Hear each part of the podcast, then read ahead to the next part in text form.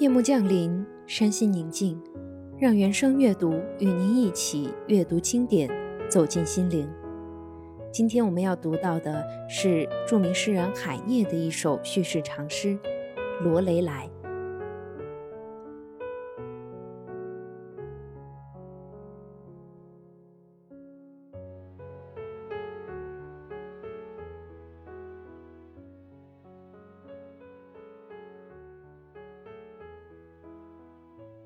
我不知道是何缘故，我是这样的悲伤。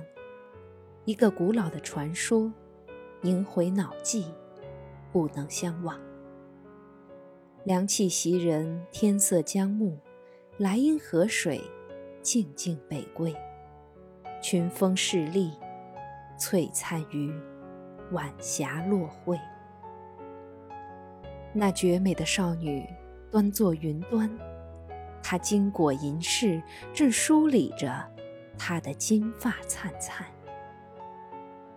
他用金色的梳子梳着，一边轻吟浅唱，那歌声曼妙无比，众人如痴如狂。